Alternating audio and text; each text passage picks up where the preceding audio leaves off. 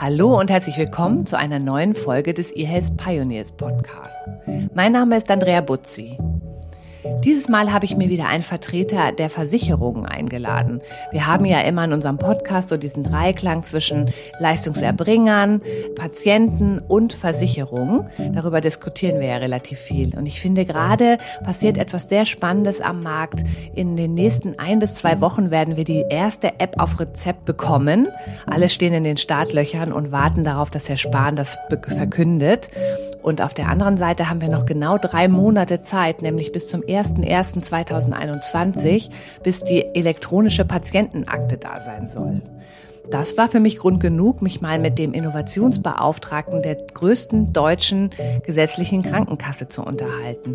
Und wir haben wirklich leidenschaftliche Diskussionen über das Thema Solidarprinzip in, dem, in der Gesundheitswirtschaft und über wem gehören die Gesundheitsdaten geführt. Herzlich willkommen, Daniel Kardinal von der Techniker Krankenkasse. Ja, hallo, ich freue mich, heute da sein zu dürfen. Ja, wir haben gerade schon ähm, eine kleine Odyssee digitaler ähm, kleiner Schwierigkeiten hinter uns gebracht und haben das bravourös gemeistert. Und ähm, eine Ihrer Aufgaben bei der Techniker Krankenkasse ist es ja auch, sich mit digitalen Themen zu beschäftigen. Möchten Sie bitte einmal noch ganz kurz erzählen, was ist genau Ihre Aufgabe bei Deutschlands größter gesetzlicher Krankenkasse? Vielleicht in zwei, drei Sätzen. Ja, sehr gerne.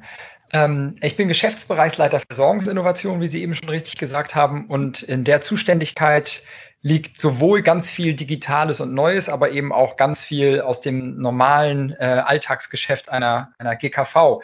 Ich habe bei mir das gesamte Arzneimittelgeschäft. Das ist tatsächlich sowas wie Arzneimittelrabattvertragsausschreibung und ähnliches bis zur mhm. Arzneimitteldistribution. Mhm. Ich habe aber auch die 15 Landesvertretungen, die machen das regionale Vertragsgeschäft und das regionale Politik- und Öffentlichkeitsarbeitsgeschäft. Ich habe sowas wie ein Abrechnungszentrum, wo wirklich so äh, Papierrechnungen aus dem Ausland teilweise noch abgerechnet werden, also voll digitalisiert. Mhm. Und ich oh, habe ja. aber auch ich habe aber auch das, äh, das Versorgungsmanagement und das Versorgungsmanagement ist sozusagen Kern der digitalen Aktivitäten, denn im Versorgungsmanagement liegt alles, was von der Regelversorgung der GKV abweicht und damit im Fokus natürlich alles, was analog und digital neue Versorgung darstellt. Ah, und da liegt auch so das ganze Thema wie elektronische Patientenakte, digitales Rezept, ähm, all diese Themen, die momentan uns alle bewegen im System, die liegen bei mir im Versorgungsmanagement. Mhm. mhm. Vielleicht noch ein Satz dazu, wenn Sie sagen müssten, was ist eigentlich Ihre Mission, ähm, wenn Sie an Versorgungsinnovationen denken? An wen denken Sie da? Was möchten Sie verbessern? Wo möchten Sie Innovationen sehen? Ja, es geht im Kern darum, die, die Qualität der Versorgung mhm. für gesetzlich Krankenversicherte zu verbessern und das nach Möglichkeit auf einer personalisierten Ebene beim Einzelnen. Also mhm. Customer-Centric Versorgung zu organisieren, ist der neue Ansatz, der mich treibt. Mhm. Customer sind in dem Fall die Menschen und Patienten da draußen. Genau. Äh, äh früher hätten wir klassisch gesagt, die Versicherten. Heute würde ich sagen, die Kunden oder der Customer. Das kann man ja, ja. alles immer neu. Also, ja.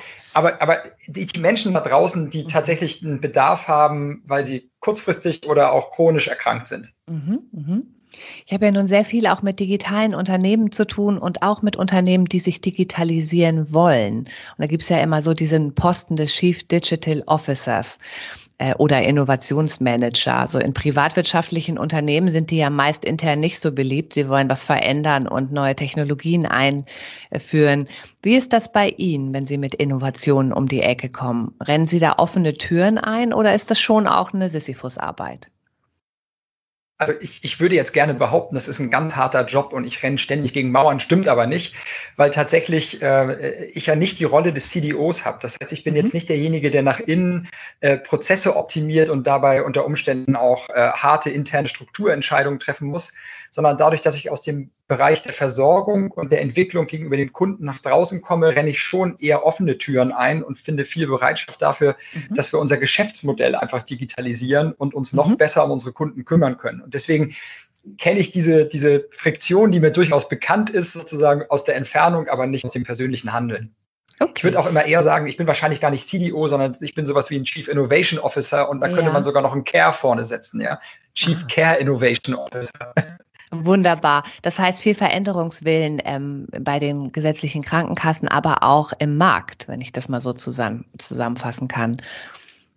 Richtig. Da bewegt sich ganz viel im Markt äh, durch die wettbewerbliche Organisation der GKV. Mhm. Da bewegt sich aber auch äh, ganz viel durch den politischen Willen im, im, äh, bei den Entscheidungsträgern derzeit, die natürlich auch den Rahmen gesetzlich dafür geschaffen haben, dass jetzt äh, derzeit die Möglichkeit besteht, dass wir uns überhaupt digital vernünftig weiterentwickeln können. Mhm, mhm. Da sprechen wir gleich nochmal drüber. Da werden wir auch noch ähm, Herrn Spahn ähm, mit einbeziehen, jedenfalls mhm. äh, über ihn reden. Leider nicht mit ihm, aber vielleicht ändert sich das noch. Sie sagten gerade wettbewerbliche Situation zwischen den GKVs. Sagen Sie doch nochmal, was Sie äh, unterscheidet von anderen gesetzlichen Krankenversicherungen? Also die TK ist ja die größte Krankenversicherung Deutschlands. Wie verteidigt sie ihre Position?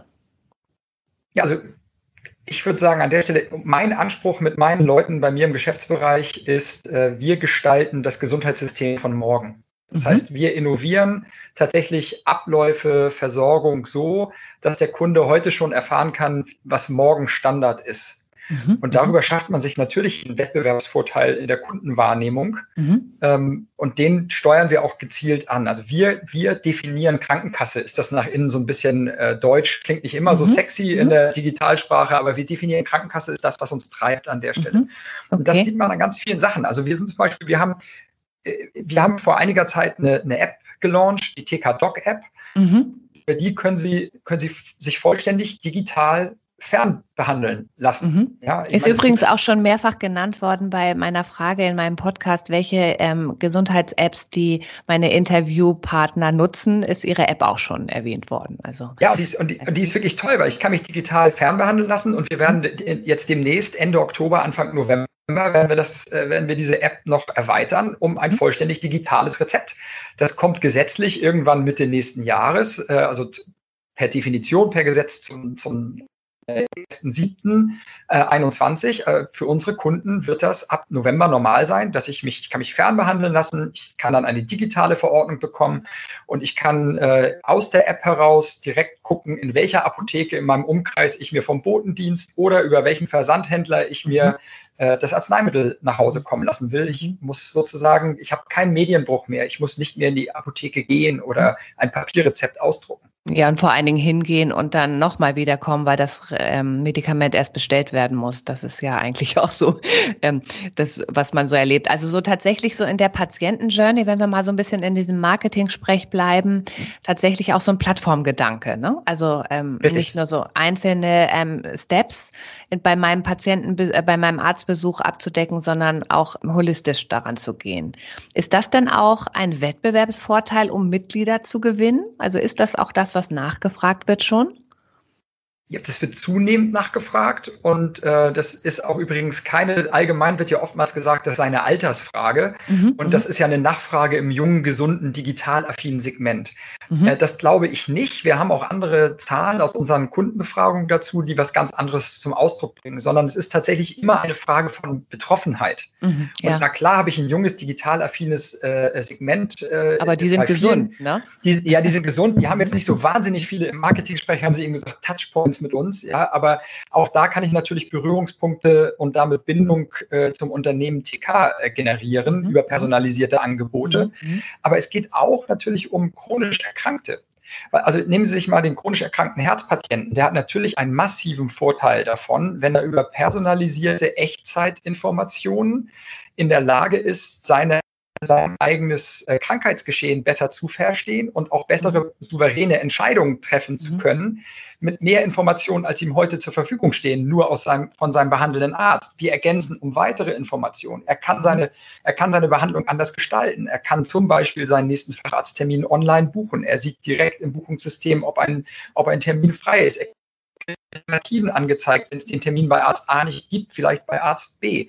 Äh, er kann seine Dauermedikation digital organisieren, kann daraus eine Art Abo, äh, Abo mit der Apotheke seiner Wahl machen wir greifen nicht wirklich in das Versorgungsgeschehen ein. Das machen die Leistungserbringer. Das ist nicht unser Geschäft. Das ist auch ganz wichtig, weil das oftmals ein Missverständnis ist. Ja, wollte ich gerade sagen. Also Sie sind, ja. ähm, Sie bringen, äh, Sie bieten nicht selber eine Videosprechstunde an, sondern Sie enablen Patienten, dass sie eine Videokonsultation mit ihrem Arzt machen können. Genau, darum geht es. Und natürlich müssen wir in Brückentechnologien jetzt wie bei der TK Doc, da hängt dann natürlich schon ein Vertragspartner der TK dahinter, mhm. aber da sind am Ende des Weges niedergelassene Ärzte, die über ihre ganz normale Zulassung diese Behandlung übernehmen. Und wir, wir wollen nicht wir wollen nicht der Leistungsbringer werden. Wir sind keine HMO mhm. und werden das auch nicht sein. Aber wir, äh, im Sinne eines Marktplatzgedankens Angebot und Nachfrage zusammenbringen und auf einer personalisierten Ebene zur richtigen Zeit äh, den Menschen Angebote unterbreiten können mhm. und, und äh, möglichst medienbruchfreie Versorgungspfade den mhm. Menschen aufzuzeigen. Mhm. Dadurch mhm. entsteht ein Mehrwert in der Versorgungsqualität, das ist meine feste Überzeugung. Daraus entsteht natürlich eine, eine Bindungswirkung an denjenigen, der mir diesen Marktplatz anbietet. Und mhm. damit entsteht zwangsläufig darüber auch ein Wettbewerb. Ja. Mhm. Aber wie, wie äh, stark bewerten Sie denn schon die Eigenverantwortung und die, also die, das Mitwirken von den Menschen da draußen, wenn es um ihre Gesunderhaltung oder Wiedergesunderlangung geht? Wurde ja früher auch irgendwie gern gesagt, und ich glaube, der Name Patient oder das Wort Patient leitet sich ja auch daraus ab, der Erduldende. Also so dieses, wenn ich was habe, dann lasse ich alles mit mir machen und danach vergesse ich das auch schnell wieder. Aber da, also was Sie jetzt beschreiben, da muss man ja auch schon ähm, selber so Weichen stellen, auch so ein bisschen mitmachen, die Verantwortung übernehmen und für sich Entscheidungen treffen. Ist eine spannende Diskussion und ich glaube, abschließend kann auch keiner sagen, was da stimmt oder nicht stimmt. Ich glaube, die Menschen wollen nicht nur geserviced werden, die Menschen wollen aber auch geserviced werden. Und deswegen mhm. ist es ja auch so wichtig, dass äh, Angebote convenient für den Patienten nutzbar sind. Was kein mhm. Patient will, ist eine, in einer Erkrankungssituation zusätzlichen Aufwand haben ja. und sich überlegen müssen, was muss ich jetzt tun. Oder eine Unsicherheit zu spüren, ne? weil man plötzlich so das genau. Gefühl genau. hat, oh, jetzt muss ich mich damit selber beschäftigen. Das hat mir doch früher alles mein Arzt erklärt. Ne? Genau. Und wenn man an der Stelle das Serviceangebot für den Patienten erweitern kann, dann trage ich natürlich zwangsläufig dazu bei, dass ich die Souveränität im Kleinen oder im Großen des Patienten erhöhe. Mhm. Ich kann mich ja selbst, und das ist ganz wichtig, ich kann mich als Patient ja immer selber entscheiden, was möchte mhm. ich. Also kein Mensch, kein Mensch bei uns wird jemals äh, die analoge äh, Versorgung abschalten mhm. oder mhm. sagen, es gibt nicht mehr die freie Wahl, sich analog versorgen zu lassen mhm. oder es gibt nur noch digitale Zugänge. Überhaupt nicht. Mhm. Wir ergänzen unser Portfolio um einen weiteren Aspekt, von dem wir glauben, dass er Vorteile für Patient, Leistungserbringer und uns hat mhm. in einer digitalen Nutzung. Und wenn das genutzt wird und wir das anreizen können, das zu nutzen, dann werden wir das tun, weil wir glauben, das ist der vernünftige Weg. Mhm am Ende des Weges bleibt Versorgung aber immer auch analog. Ja, also mhm. die Medizin der warmen Hände kann ich natürlich nicht digital ersetzen. Mhm. Und Absolut. die Zukunft einerseits auf der, das ist zumindest unsere Überzeugung, dass wir die Angebote miteinander digital vernetzen und erreichbar und erlebbar und souverän entscheidbar machen. Mhm. Die eigentliche Versorgung wird aber immer ab einem bestimmten Punkt eher eine Hybride sein. Bestimmte mhm. Dinge kann ich digital erledigen und für andere Dinge muss ich aber selbstverständlich zu meinem Leistungserbringer in die Klinik, in die Praxis oder ähnliches. Mhm. Und deswegen ist das auch gar kein, äh, äh, gar kein Bild, was irgendwelche Menschen von Versorgung ausschließt, sondern es ergänzt sozusagen um weitere Aspekte. Mhm. Und ich, meine Überzeugung ist, dass es auch in bestimmten Regionen, wo vielleicht Leistungserbringer äh, vor dem Hintergrund der demografischen Entwicklung in einigen Jahren nicht mehr so flächendeckend zur Verfügung stehen heute, mhm. kann ich natürlich also so im dörflichen Umfeld, dass der, ha dass der Hausarzt dann auch wirklich einfach nicht mehr im Dorf ist, sondern 50 Kilometer weiter erst der nächste Arzt. Ne? Genau, oder der Facharzt. Und ich kann natürlich dann vor Ort Versorgung über Fernbehandlung bis zu einem bestimmten Grad, also bis zu dem Punkt, wo ich sozusagen tatsächlich auch mit meinen Sinnen als Arzt tasten und fühlen muss. Aber bis zu dem Grad kann ich natürlich auch Versorgung am Heimatort dieser Menschen organisieren. Mhm. Und das ist für mich ehrlich gesagt aus einer, aus einer standortpolitischen Sicht viel mehr regionale Versorgung vor Ort als der Versuch, an jeder Gießkanne jede Facharztstruktur mhm. vorzuhalten. Mhm. Sprechen wir vielleicht auch tatsächlich nochmal von der, ähm, äh, den Effekten von Digitalisierung auf die Versorgung. Das ist ja auch ein Ziel des DVG, und im Rahmen des DVGs wurde ja auch festgelegt, dass es auch Apps auf Rezept geben kann, die sogenannten DIGAs. Die stehen ja jetzt in den Startlöchern. Äh, der eine Punkt ist ja, dass natürlich die Wirkung von DIGAs erwiesen werden sein muss, also der Evidenznachweis und dann aber auch natürlich der Versorgungseffekt. Wie bewerten Sie insgesamt diese Entwicklung? Total positiv. Wir haben das als TK ganz aktiv begleitet, weil es natürlich ein weiterer Aspekt der Ergänzung der Qualitätssteigerung von Versorgung mhm. ist. Mhm. Auch da ist wieder wichtig, keine einzige DIGA wird das Heilsversprechen für irgendeine Erkrankung bringen. Aber äh, das, was dort kommt, wird an vielen Stellen vorhandene Versorgung sinnvoll ergänzen können. Mhm. Und deswegen ist es wichtig, dass man es den, äh, den Menschen zugänglich macht und dass man es auch promotet und dass wir an der Stelle vor allen Dingen auch das Know-how auch irgendwie am Standort Deutschland, Europa halten. Mhm, mhm und sagen, also das, das, muss nicht immer nur irgendwo entwickelt werden, in Bangalore oder in San Francisco. Naja gut, sondern, ähm, ich meine, Digas müssen ja, wenn ich das richtig verstanden habe, sowieso auch innerhalb Europas angesiedelt sein und ihre Daten hier auch haben, genau. weil es wegen des Privacy Shields ja sowieso auch nicht anders möglich ist. Ne? Genau, und wir schaffen jetzt einen niedrigschwelligen Zugang für solche Dinge, die in Europa entwickelt worden sind. Mhm und machen, die, machen diese Produkte erstattungsfähig. Dort, wo mhm. die Experten im B-Farm zu dem Ergebnis kommen, dass das qualitätsgesichert richtig ist, dass keine Patientenrisiken entstehen und dort entsteht dann eine Verordnungs- und eine Erstattungsfähigkeit. Mhm. Und es ist nicht wichtig, dass beides entsteht. Ja? Ist das, äh, erwarten Sie da jetzt wirklich einen Run auch auf die Apps auf Rezept? Oder ist das wird das eher so langsam so durchdiffundieren. Also es ist ja die Frage auch, ähm, wie klärt man Patienten wirklich auf, was es gibt und vor allen Dingen auch, wie bringt man die Leistungserbringer, also die Ärzte insbesondere dazu, auch eine Transparenz zu bekommen über welche Apps es gibt, wie sie wirken, ob sie wirken und welchen Patienten ich die empfehlen kann. Das ist ja immer so ein bisschen die Frage, die gerade diskutiert wird. Und da sind wir wieder genau in dem Kreis, den wir eben schon hatten. Solange mhm. es keinen Marktplatz gibt, solange es keinen Plattformansatz gibt, der personalisiert funktioniert, bin ich an mhm. der Stelle wieder bei der Einzelfallinformation durch den, mhm. durch den behandelnden Leistungserbringer. Und das wird eher zu einer zu einer langsameren Entwicklung der Marktdurchdringung von Digas mhm. führen, weil natürlich, ja. also ich muss dann als Diga äh, den einzelnen Mediziner inhaltlich davon überzeugen, dass es für ihn in seinem Praxisprozessablauf sinnvoll ist, mich als Liga für den Patienten zu empfehlen. Mhm. Das heißt, ich muss die Qualitätshürde, ich muss qualitativ überzeugen, ich muss aber auch im Prozessablauf der Praxis überzeugen. Ja, und überhaupt ähm, mal ähm, eine Gelegenheit haben, auch ähm, die DIGAs dem Leistungserbringer vorzustellen. Ne? Also genau, man kann da ja nicht einfach stehen mit seinem DIGA-Verzeichnis und sagen, wollen wir mal gemeinsam gucken, was es hier so Neues gibt. Genau, wir gucken mal unter A, ja irgendeiner Form effizient sein. Also wenn ich das richtig verstehe, den Gedanken gibt es vielleicht schon, aber für mich ist das jetzt sehr spannend und neu, dass es tatsächlich auch sowas wie so ein App Store geben könnte für Digas. Ich glaube, es wird kein, nein, es wird keinen eigenen App Store äh, mhm. für, für Digas geben, sondern das läuft in den üblichen App Stores. Aber was passiert, sind zwei Dinge. Erstens, mhm. Digas werden verordnungsfähig. Mhm. Und das ist jetzt auch das bei der TK übrigens schon umgesetzt äh, in all unseren Systemen. Wir können, wenn morgen die erste Abrechnung kommt, können wir Digas per Verordnung abrechnen, ohne dass der Kunde was davon merkt, genauso wie er heute ein Arzneimittel bekommt, ohne dass Gibt's er merkt, Rezept, wie die Kosten, ne? also wie die Kosten, genau, ein Rezept und dann läuft das mit einem, mit einem QR-Code und es gibt dann einen Code für den Kunden und der Kunde kann sich das kostenfrei in den bekannten App Stores äh, downloaden und mhm. kann es dann nutzen praktisch über eine Lizenz. Es wird aber einen zweiten Weg geben und für den haben wir auch sehr und sehr dafür beworben. Das ist der, der reine Kostenerstattungsweg. Das heißt, wir werden auch Dinge haben, von denen wir sagen, in unseren personalisierten Versorgungsansätzen, den Empfehlungsansätzen, über die wir vorhin gesprochen haben, gibt mhm. es möglicherweise in Zukunft Digas, von denen wir sagen, an der Stelle macht der Einsatz einer Diga Sinn. Das kann ein mhm. Diabetestagebuch sein oder was auch immer.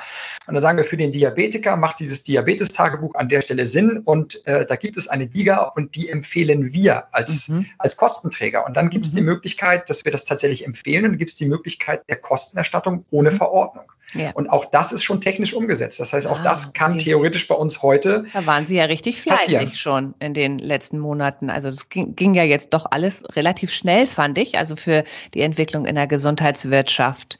Insofern ist doch irgendwie sehr positiv und ich glaube, wir sind alle total gespannt, was denn die erste offizielle App auf Rezept sein wird, die Herr Spahn sicherlich persönlich präsentieren wird. Ja, das Haben Sie gespannt. dann du schon?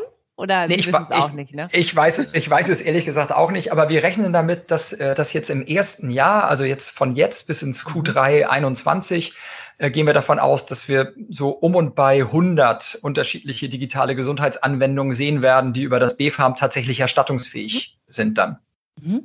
Ich habe gelesen, dass es ja auch möglich ist, dass man sich als Patient selber für eine App auf Rezept entscheidet und die dann auch sich von seiner Krankenkasse schon direkt erstatten lassen kann. Also ich meine jetzt nicht mit diesen Selektivverträgen, das war ja bislang auch schon möglich, sondern dass im Prinzip alle Digas, die offiziell Diga sind, auch ich mir selber verordnen kann als Patient. Ist das richtig oder habe ich das, ja, das irgendwie falsch verstanden?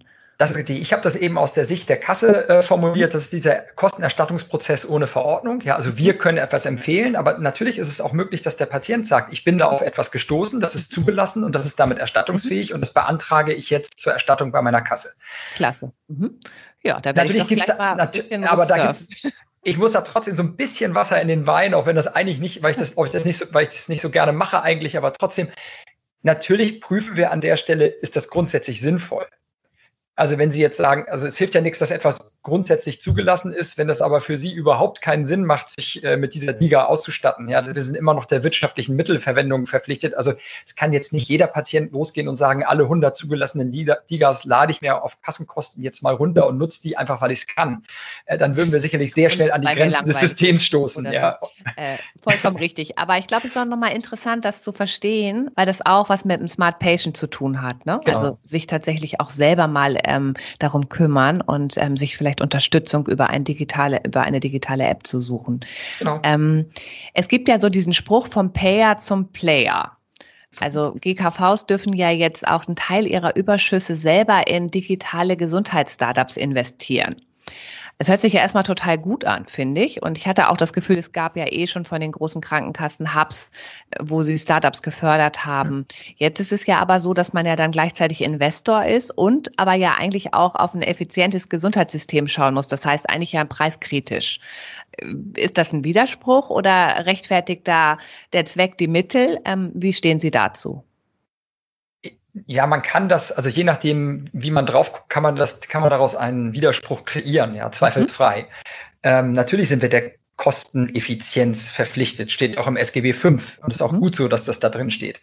Aber das, eine ist kein zwingender Widerspruch zum anderen. Die Rolle, die veränderte Rolle von uns an der Stelle jetzt auch als Investoren ist ja kombiniert in der gesetzlichen Konstruktion mit der Verpflichtung zur inhaltlich-fachlichen Kooperation mit mhm. dem Startup, in das wir investieren. Mhm. Und daraus entsteht ja genau, wird, wird genau das unter anderem vermieden, was Sie gerade skizziert haben.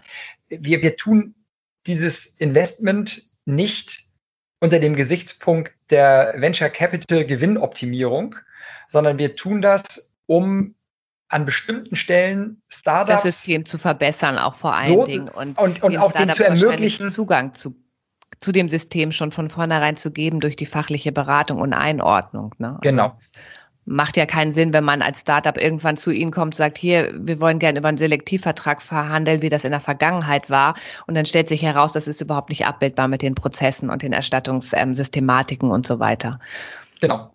Und wir können ja auch äh, äh, gezielt Bedarfe formulieren mhm. aus unserer Digitalisierungs- oder Versorgungslogik, wo wir dann praktisch am Markt pitchen können und sagen mhm. können, und wir sind übrigens dann auch in der Lage, über unser, unsere, unser VC-Investment uns entsprechend nicht nur fachlich inhaltlich, sondern mhm. auch wirtschaftlich zu beteiligen. Mhm ohne dass wir ein Investor sind, der sozusagen Anteile hält. Ja, mhm. also nur mittelbar. Okay. Okay, Sie sagten ja gerade, wir können, also Sie können jetzt auch pitchen, ein Problem ähm, pitchen, worauf es dann ein Produkt, ähm, eine Produktentwicklung gibt oder sich ein Startup auch damit beschäftigen kann. Was wäre das dann jetzt aus Ihrer Sicht? Die Frage ist tatsächlich nicht wirklich zu beantworten, weil mhm. es gibt immer wieder Bedarfe in einzelnen Versorgungskontexten, wo wir sagen, da bräuchten wir jetzt mal genau dieses oder jenes.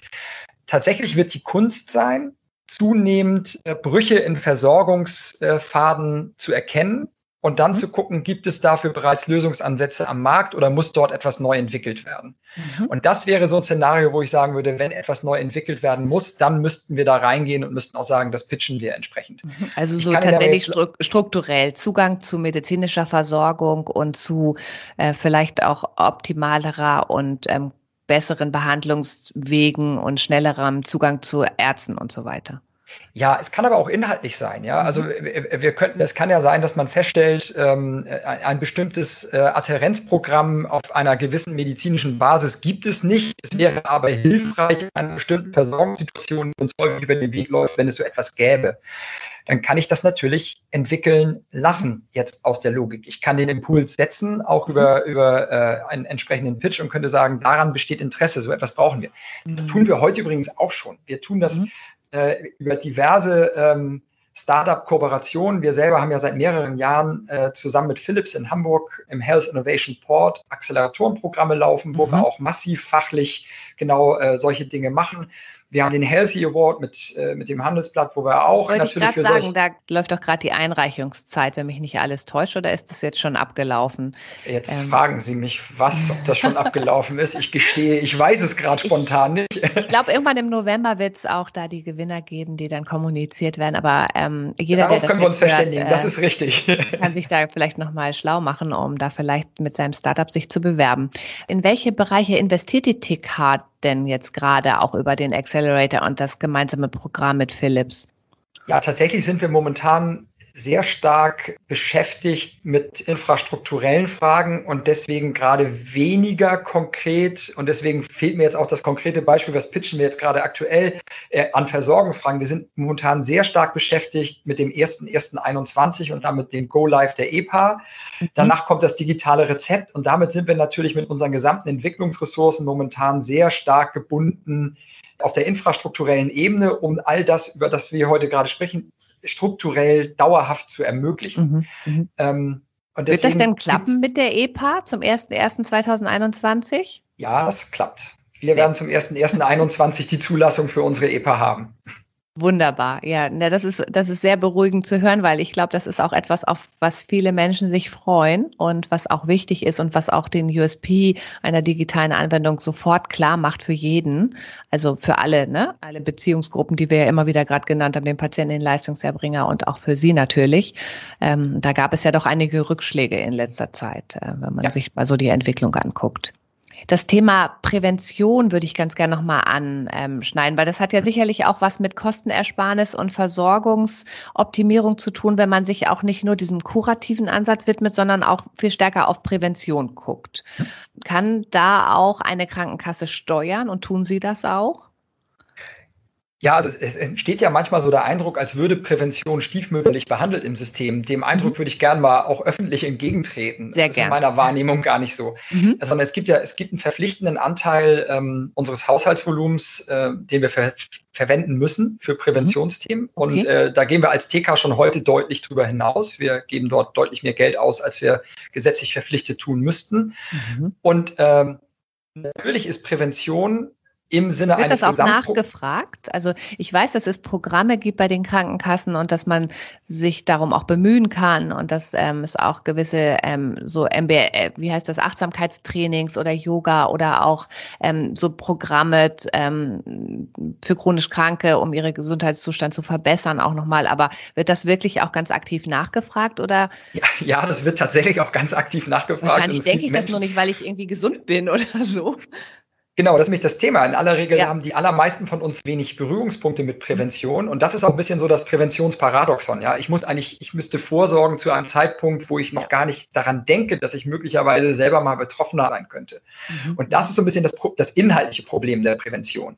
Aber äh, insgesamt, es wird nachgefragt. Es gibt viele Menschen, die solche Programme in Anspruch nehmen. Und es macht in einer, in einer personalisierten Empfehlungswelt natürlich total Sinn, auch niedrigschwellige Zugangsangebote äh, im präventiven Sinne zu machen, um den Leuten zu sagen, das ist gut, wenn du dich heute um dein Thema Ernährungs Ernährung kümmerst, wirst mhm. du morgen kein Adipositas-Patient mhm. sein, mhm. wenn du das durchhältst. Wenn, ja, also als ein Beispiel, wenn du dich heute um deine Ernährung kümmerst, dann wirst du morgen wahrscheinlich weniger orthopädische Probleme haben oder, oder mehr, wenn du dich zu viel bewegst. Aber also es gibt natürlich diese Ansätze und natürlich gehören die in so eine Customer Lifetime Journey zwingend mit rein. Ich kann mir nicht vorstellen, dass ein digitaler Versorgungsansatz funktioniert, wenn er nicht gesamthaft gestaltet ist über alle Lebensphasen.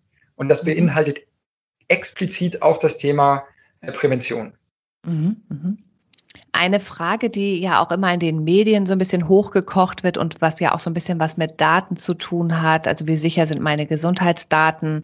Da stellt sich ja dann doch manchmal so die Frage, manche Menschen, Patienten investieren halt sehr viel in ihre Gesundheit, ähm, haben vielleicht auch einen Lebensstil, sie rauchen nicht, sie trinken nicht, sie, sie sind sportlich und so weiter. Ähm, und dann stellt sich die Frage, warum das nicht auch stärker noch mit meinen GKV-Beiträgen honoriert wird. Ähm, oder warum man nicht auch beweisen kann, dass man sehr viel für seine Gesundheit tut und dann jetzt mal abgesehen von den Bonusprogrammen auch noch weiter profitiert. Ähm, das ist ja auch so ein No-Go ähm, in der gesetzlichen Versicherung, so Stichwort Solidaritätsprinzip. Wie denken Sie darüber? Ja, ich, ich hätte es nicht schöner formulieren können. Also in, in meinen Augen und auch in den Augen der TK ist das ein No-Go. Es mhm. ist eine Solidargemeinschaft. Äh, so ist die GKV organisiert. Das ist die Stärke und die Besonderheit der GKV, wenn ich in den weltweiten Kontext gucke. Das macht uns einzigartig. Das macht uns aber jetzt immer, wenn ich gerade mal auf die Situation der Pandemie gucke, das macht uns offensichtlich auch abseits aller OECD-Studien zu einem sehr stabilen und funktionalen System mit hoher Qualität. Naja, wir und haben ja auch gerade den also, Proof of Concept äh, ähm, erbracht. Ne? Also ja, äh, auch ja. wenn wir vielleicht in den OECD-Studien nicht so ganz weit vorne abschneiden, ich weiß gar nicht, auf welchem Platz wir eigentlich stehen, aber äh, was so die Gesundheitsversorgung angeht, aber wir haben auf jeden Fall jetzt bewiesen, dass wir eine eines der besten Gesundheitssysteme der Welt haben und unsere Politik offensichtlich auch sehr gut funktioniert. Genau, und ich glaube, man braucht nicht die Incentivierung einer Tarifierung, damit digitale oder zukünftige Versorgungsmodelle funktionieren, sondern unsere Gesellschaft tut gut daran, an der Stelle Solidarität nicht nur als Solidarität des Einzelnen für sich selbst zu verstehen, sondern als Solidarität in diesem Fall der Versichertengemeinschaft mhm. und das System profitiert davon. Warum profitiert das System davon? Ja, also der, der, der Vorteil Weil ist doch einfach, dass, bezahlen, ne? Und jeder einzelne von uns kann die Sicherheit haben. Es gibt kein anderes System in der Welt, in der Arzneimittelinnovationen so schnell äh, für die breite Versichertengemeinschaft zur Verfügung stehen. Wir haben das Thema DIGAS vorhin besprochen, wie schnell das funktioniert. Wir sind durchaus in der Lage zu investieren und uns digital zu entwickeln, anders als beispielsweise der NHS in meiner Wahrnehmung. Das heißt, wir profitieren ja alle insgesamt auf der abstrakten Ebene, dass wir wissen, in dem Moment, wo wir tatsächlich schwer erkranken, und versorgungsbedürftig werden, bekommen wir eine unfassbar hochwertige äh, und in Teilen übrigens auch unfassbar teure, ähm, äh, weil, weil hochwertige Versorgung. Und das ruiniert uns nicht und das legt nicht die Wurzeln an unseren äh, privaten Wohlstand oder ähnliches, sondern davon profitieren wir. Und da sage ich Ihnen ganz ehrlich, ich persönlich empfinde das als sehr, wert, als sehr wertvollen Bestandteil auch des, äh, des deutschen Gesellschaftsvertrages, dass man an der Stelle weiß, das Solidarsystem funktioniert. Stimme ich Ihnen 100 Prozent zu, bin da auch ähm, sehr dankbar. Ich habe auch länger im Ausland gelebt und jetzt bin ich noch dankbarer, dass ich wieder in Deutschland lebe. Sehen das alle anderen Menschen da draußen auch so? Also es gibt ja immer so Medienberichterstattung, oh, die GKVs haben so wahnsinnig viel Überschüsse gemacht und trotzdem erhöhen die die Beiträge. Und ähm, also es wird ja immer gerne geguckt, so äh, ist das eigentlich wirklich gerecht? Und dann denke ich manchmal so, sehen die Leute das tatsächlich auch in der Masse genauso wie wir beide oder müssen wir da noch was für tun? Also das ist wieder die klassische selektive Medienwahrnehmung, mhm. die ja. Ja gut, also die Medien lieben sowas, ne? Ja, na klar, das macht ja auch Spaß, ja, so eine schöne Sollbruchstelle. Ja. Ich, also, also das Feedback unserer Kunden, und das ist ja das, was ich beurteilen kann. Das, Feedback das sind ja auch Kunden, viele. Das sind viele, das sind fast 11 Millionen, ja. Und wenn ich auf unseren NPS gucke und wenn ich auf die mhm. Zufriedenheitswerte unserer Kunden gucke, dann sage ich. Empfehlungs, ähm, äh, äh, Genau, der Net ne? Promoter Score sozusagen, die Weiterempfehlungsquote immer unsauber übersetzt, dann, dann, dann sehen wir, dass die Leute damit zufrieden sind. Wir haben eine sehr geringe Beschwerde Quote. Äh, wenn es Beschwerden gibt, dann sind das Beschwerden von häufig sehr kranken Menschen, die in ganz extremen Situationen äh, dann möglicherweise einer experimentellen Therapie aus XY äh, doch nicht, äh, äh, an die sie doch nicht rankommen. Also wir bewegen uns dann wirklich an den Grenzen äh, der, der, der Qualität und der, der Evidenz. Und dort sehen wir Beschwerden. Wir sehen kaum Beschwerden äh, im Standardgeschäft. Also natürlich gibt es bei einer Kasse mit 11 Millionen Versicherten regelmäßig und viele Beschwerden, aber das sind keine Beschwerden, die sozusagen sich an den Grundgedanken der Solidarität richten oder die sagen, der Leistungskatalog ist grundsätzlich nicht breit genug oder eure Services sind nicht breit genug, sondern das sind dann mehr äh, einzelfallbasierte Beschwerden oder mal das, ich habe dann doch mal zu irgendeiner Uhrzeit nicht sofort nach 20 Sekunden jemanden am Telefon äh, gehabt und deswegen beschwere ich mich. Mhm. Ähm, also ja, absolut. Alles also, sehr überschaubar. Viel, vielen Dank nochmal für diese flammende Rede. Ähm, das ist, glaube ich, ganz wichtig, dass man sowas auch mal ganz deutlich ausspricht und dass wir da jetzt so ähm, leidenschaftlich auch ähm, zu diesem Entschluss gekommen sind, dass es wirklich auch gut ist, so wie es ist. Mhm. Ähm, ich möchte nochmal ähm, auf ein anderes Thema eingehen, was auch sicherlich ähm, in unserem Kontext immer wieder ein Thema ist. Es geht um den Datenschutz. Sie haben jetzt gerade in einem Gastbeitrag gesagt, ähm, wenn jemand krank ist, ist dem Datenschutz egal. Auf der anderen Seite erleben wir ja jetzt auch, dass relativ viele Entwicklungen in der digitalen Gesundheit vielleicht auch verlangsamt werden, weil der Datenschutz doch sehr hoch gehängt wird. Und wenn wir uns so angucken, was in anderen Ländern außerhalb der EU passiert, da geht es dann irgendwie doch schneller und dann wird auch immer gern gesagt, deswegen sind wir nicht so innovativ, deswegen können wir nicht Schritt halten mit der ähm, Technologisierung ähm, weltweit. Was ist da Ihre Einschätzung zu diesem Thema? Sollen wir lieber schnell und agil Trial and Error machen oder sollen wir bei unserem mit Bedacht Made in Germany alles sicher bleiben? Ich wäre gern für beides, ja. Und, mhm. und ich ja, glaube, das ist, ich, und, ich, und ich glaube, das ist kein Paradoxon. Äh, natürlich beides dann sozusagen mit leichten Einschränkungen. Und das ist genau mhm. der Weg. Ich würde sagen, der, der US-amerikanische Weg der äh, völligen äh, Daten Nutzungsfreiheit kann nicht der europäische Weg sein. Dafür stehen wir als Gesellschaft auch nicht, insbesondere in Deutschland. Auf dem anderen Extrem der chinesische Weg äh, der äh, staatlich-hoheitlichen Datennutzung mit allen Konsequenzen, die da dranhängen, also den will ich mir schon persönlich gar nicht vorstellen. Das, glaube ich, ist auch nicht der Weg, den wir gehen sollten. Und deswegen glaube ich, wir brauchen einen dezidierten eigenen europäischen Weg. Und dieser dezidierte eigene europäische Weg, der wird sich der wird geprägt sein nach meinem Verständnis davon, dass wir im Kontext Gesundheit stärker darauf achten, dass wir sagen, Datenschutz ist Patientenschutz. Und wir müssen die Daten genau so weit schützen, dass Patientenschutz als Zweck ermöglicht wird. Ja, also die, die, der Datenschutz ist kein Selbstzweck, sondern der Datenschutz hat die Grenze des Patientenschutzes an der Stelle.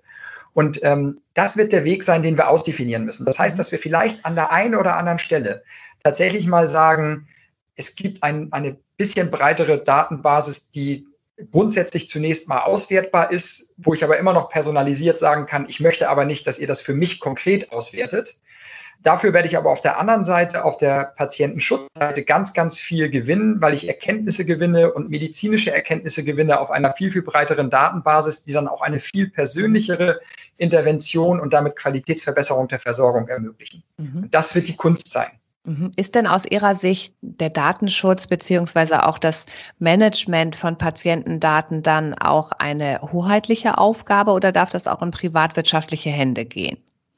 Also unsere feste Überzeugung und auch meine persönliche feste Überzeugung ist, wir sind als Körperschaften perfekt geeignet, um genau das, was ich gerade geschildert habe, sozusagen die Auswertung zur Angebotsunterbreitung, nenne ich das mhm. jetzt mal unsauber, ja, wir sind perfekt dafür geeignet, weil wir Körperschaft sind. Mhm. Also wichtig ist ja, dass die Auswertung der Daten am Ende regulatorisch in der Hand mindestens der mittelbaren Staatsverwaltung verbleiben sollte. Und als Körperschaft sind wir mittelbare Staatsverwaltung und mhm. damit sind wir am Ende, wenn die Gesellschaft sich demokratisch legitimiert dafür entscheidet, dass die Daten nicht genutzt werden sollen, dann hat der Gesetzgeber auf uns immer Zugriff und kann jede Datennutzung sofort äh, steuern über das SGB V oder begleitende mhm. Gesetzgebung. In der mhm. freien Marktwirtschaft funktioniert das dann nur eingeschränkt oder gar nicht.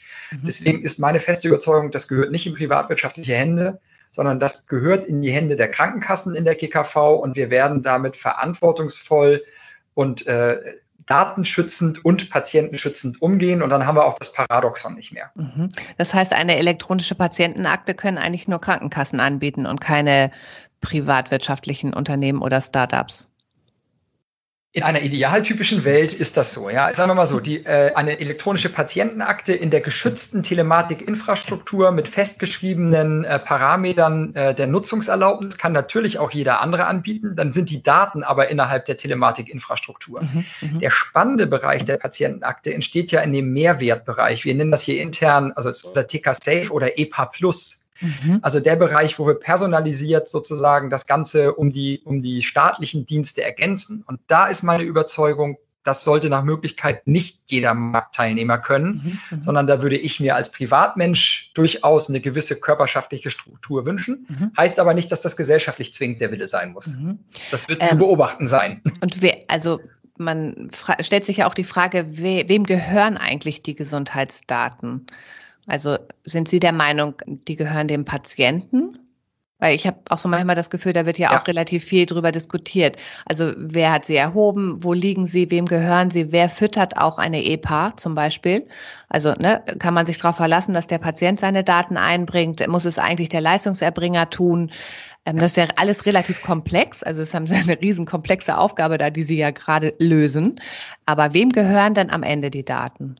Äh, ich, äh, den, den, äh, den Rechtsstreit gehört das erfassende, erfasste Diagnosedatum dem Arzt oder Patienten, den kann ich nicht lösen. Ich würde jetzt mhm. mal salomonisch sagen, die Daten gehören zumindest auch dem Patienten. Mhm. Und ich kann mir keinen Zugriff zur Nutzung der Daten vorstellen, der nicht durch den Patienten legitimiert ist. Mhm. Wir wollen nicht ungefragt äh, selber Daten haben. Uns gehören die Daten definitiv nicht, sondern die Daten gehören dem Kunden und wir hoffen, dass wir dem Kunden Angebote machen können, auf deren Grundlage er bereit ist, uns dafür die Daten zur Verfügung zu stellen. Also so ein bisschen überspitzt kann man das natürlich auch so mit der Internetökonomie vergleichen und sagen, wir sehen an den Daten, welche Bedarfe es gibt im Bereich Gesundheitsversorgung im größeren, aber auch im individuellen und können dann entsprechend auch Produkte entwickeln und die besten Angebote und das beste Produkt auch anbieten. Genau, wir können dann konkret in Echtzeit äh, irgendwann sagen, und für dich gäbe es jetzt noch folgende Möglichkeiten. Mhm. Mhm, okay. Ähm, das bringt mich auch schon zu meiner letzten Frage. Ich glaube, wir könnten jetzt noch ewig über das Thema diskutieren. Ist ja auch wichtig und, und spannend, aber vielleicht ähm, machen wir da einfach mal eine Wiedervorlage, wenn es die EPA dann gibt. Gerne. Ähm, meine letzte Frage zählt auch so ein bisschen in, in Richtung so ein Szenario, was Sie persönlich sich vorstellen können, ähm, was es für eine Innovation im digitalen Health-Bereich gibt, die Sie jetzt auch ähm, kicken würde oder wo Sie sagen, da freue ich mich schon äh, drauf als Mensch und als Patient und das finde ich persönlich wichtig. Also ich freue mich total darauf. Wir entwickeln gerade äh, den ersten personalisierten Prototypen für, für herzerkrankte Patienten der TK, mhm. äh, wo wir das erste Mal tatsächlich auf Basis vom Patienten zur Verfügung gestellter Daten plus Abrechnungsdaten der Kassen personalisierte, auf der App mit personalisierten äh, Start-Screen dargestellte, personalisierte Angebote machen, die eben nicht allgemeine äh, Kommunikationsangebote sind, äh, sondern ganz konkret auf meine Gesundheitssituation in der Situation. So, liebe Frau beziehen. Butzi, äh, ähm, wir haben gesehen, ähm, die Bewegung hat Ihnen total gut getan in den letzten vier Wochen und wir empfehlen jetzt, ähm, das Wir hätten da ein wahnsinnig tolles ne? Bewegungsprogramm für Sie und wenn Sie Lust haben, können Sie daran teilnehmen. Also ja, auf eine, genau, äh, simplifiziert genau auf der Ebene, aber darum geht es. Und darum, darauf freue ich mich kolossal, weil das der Einstieg tatsächlich in die Welt wird, äh, wo, wo wir dann irgendwann als Kassengesundheitspartner unserer Kunden, unserer Versicherten sind und äh, dem, dem Patienten dann an der Stelle, unserem Kunden, dem Patienten die Möglichkeit geben, sich selbstbestimmt durch das System zu steuern. Mhm, mh. Ja, klasse. Wunderbar. Gibt es noch irgendetwas, was Sie jetzt gerade schon nutzen, wo Sie sagen, das ist für Sie auch eine digitale Innovation im Gesundheitsbereich, die Sie teilen möchten mit den Zuhörern? Außer die TK-App? Das ist gemein. Ja, dann, dann, dann, dann, dann nichts. Ja. Nein, ich tatsächlich würde ich mich da ungern so positionieren, dass ich jetzt irgendjemand hervorhebe, wo dann ein anderer mir hinterher sagt, aber wir sind doch auch dein Partner und warum hast du nicht uns gelobt? Ja, also es gibt ganz viele tolle Entwicklungen da draußen, auch im Gesundheitssektor in, in Apps und ich kann nur empfehlen, sich das alles mal anzugucken und sich da differenziert mit auseinanderzusetzen. Für jeden in jeder Lebenssituation gibt es zum Thema Gesundheit irgendwas, was echt hilfreich ist, auch digital. Wunderbar. Das nehme ich jetzt mal als äh, wunderbares Schlusswort. Auch nochmal der Appell an alle Menschen da draußen, dass Digitalisierung auch die Versorgung im Gesundheitsbereich verbessern wird und man selber auch sehr viel dafür tun kann. Und ich denke mal, im September, äh, Oktober werden wir die ersten Apps auf Rezept sehen. Und da lohnt sich dann tatsächlich vielleicht auch mal ein Blick in den App Store, um zu schauen, welche Apps jetzt erstattbar sind, um auch seine eigene Gesundheit ein bisschen in die Hände zu nehmen. Und ansonsten sind wir ja bei den gesetzlichen Krankenversicherungen wunderbar aufgehoben und sind ja auch, glaube ich, alle froh und dankbar, in einem so guten Gesundheitssystem zu leben, wie wir das gerade auch ja, am eigenen Leib gespürt haben. Danke Ihnen ganz herzlich, Herr Kardinal. Das war unglaublich spannend und vor allen Dingen auch leidenschaftlich diskutiert. Und es war auch wichtig, dass wir nochmal unsere Punkte machen. Und ich, ich denke, dass äh, wir in ganz spannende ähm, Zeiten blicken in der Gesundheitswirtschaft. Und Sie werden sicherlich da auch mitsteuern, kann ich mir vorstellen, als Techniker Krankenkasse. Das werden wir und ich bedanke mich auch für Ihre Zeit.